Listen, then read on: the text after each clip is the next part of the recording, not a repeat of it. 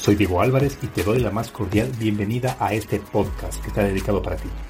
Para ti que no te conformas con ser igual. Para ti que muchas veces te sientes excluido por actuar y pensar diferente. Es hora de tomar acción y provocar el cambio que tu vida necesita.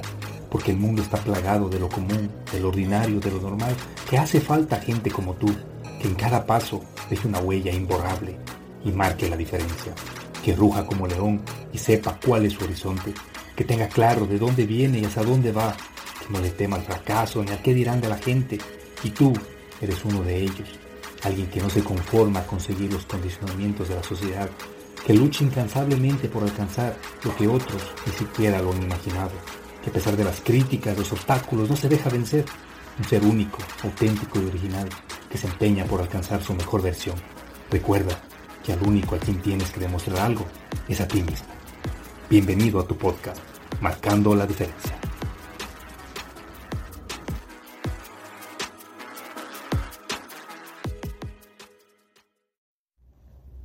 Hola, ¿qué tal? Bienvenidos una vez más a Marcando la Diferencia. Esta semana pasó tan rápido que casi olvido que hoy es viernes.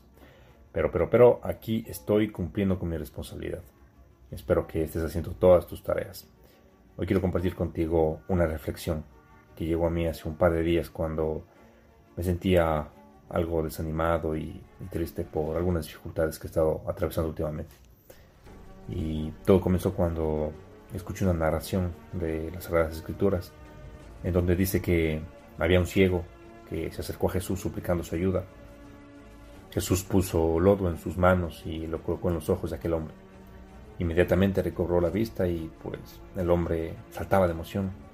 Podía imaginarse haber pasado toda la vida ciegas y ese momento poder ver por primera vez. Y lo interesante de este relato es que Jesús se percató de que algo no estaba bien y le preguntó, ¿qué es lo que ves? A lo que el hombre le respondió, puedo ver, pero está todo fuera de foco. Agradezco mucho que, que pueda ver, pero está todo borroso. Y no es que quiera quejarme, es solo que no logro distinguir nada y pensé en ese momento, Jesús tranquilamente pues pudo haberle dicho, bueno, pues a lo que no veías nada, algo es algo, ¿no? Y encogerse de hombros y seguir su, seguir su camino, ¿no? Y hubiese sido un buen final, pero Jesús no hace las cosas a medias. Esa narración decía que Jesús volvió a tocar al, al hombre y en ese segundo toque sus ojos fueron sanados por completo. Ya podía ver y distinguir todo.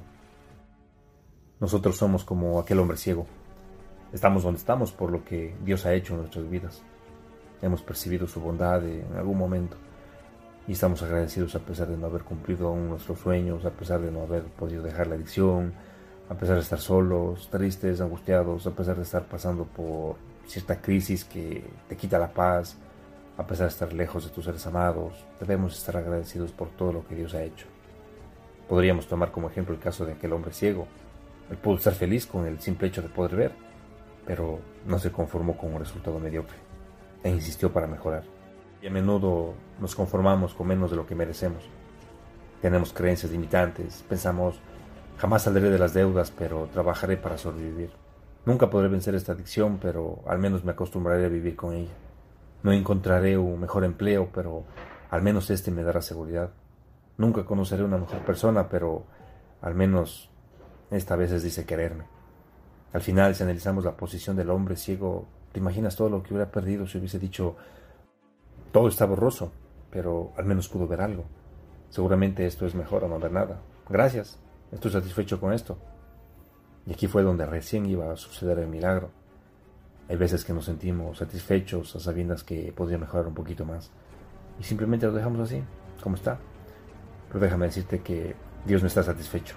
Y su segundo toque llega cuando menos lo esperas.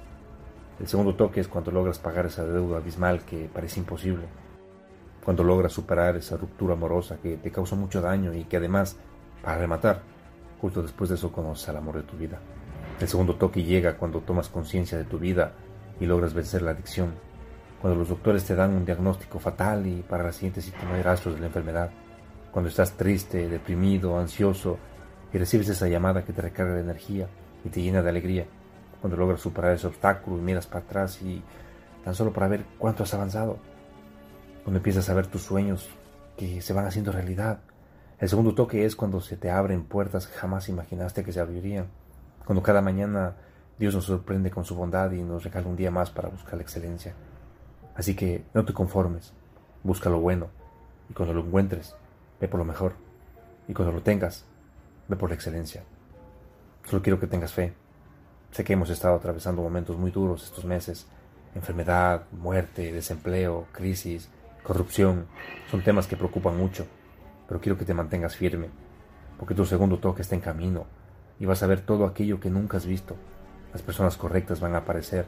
Las oportunidades llegarán a tu puerta. Necesitas tener una mentalidad dispuesta al cambio, dispuesta a mejorar y crecer constantemente. Pero sobre todo, necesitas estar en paz y confiar que todo está bien. Te darás cuenta que has estado viendo borroso todo este tiempo. Por favor, erradica de tu mente todos esos pensamientos negativos que te limitan e impiden seguir viendo con claridad. Mantén la calma. Todo estará bien, porque el segundo toque no, no tarda en llegar. Espero que este mensaje te brinde paz, tranquilidad y sobre todo esperanza al saber que no estamos solos y que pronto esa dificultad por la que estás pasando será superada con éxito. Dios jamás hace las cosas a medias. No te olvides de agradecer siempre por todo y ten fe. Todo esto que comparto contigo es experiencia, son vivencias.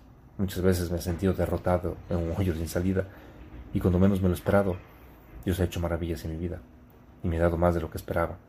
He sido testigo de su segundo toque en incontables ocasiones. Así que para concluir este episodio, Solamente déjame decirte que si algo no está yendo bien en tu vida, no te preocupes. Dios está en camino con su segundo toque y pronto todo eso pasará. Te envío un abrazo enorme lleno de mucho amor y bendiciones. Gracias por haberte quedado hasta el final. Hasta la próxima. Chao, chao.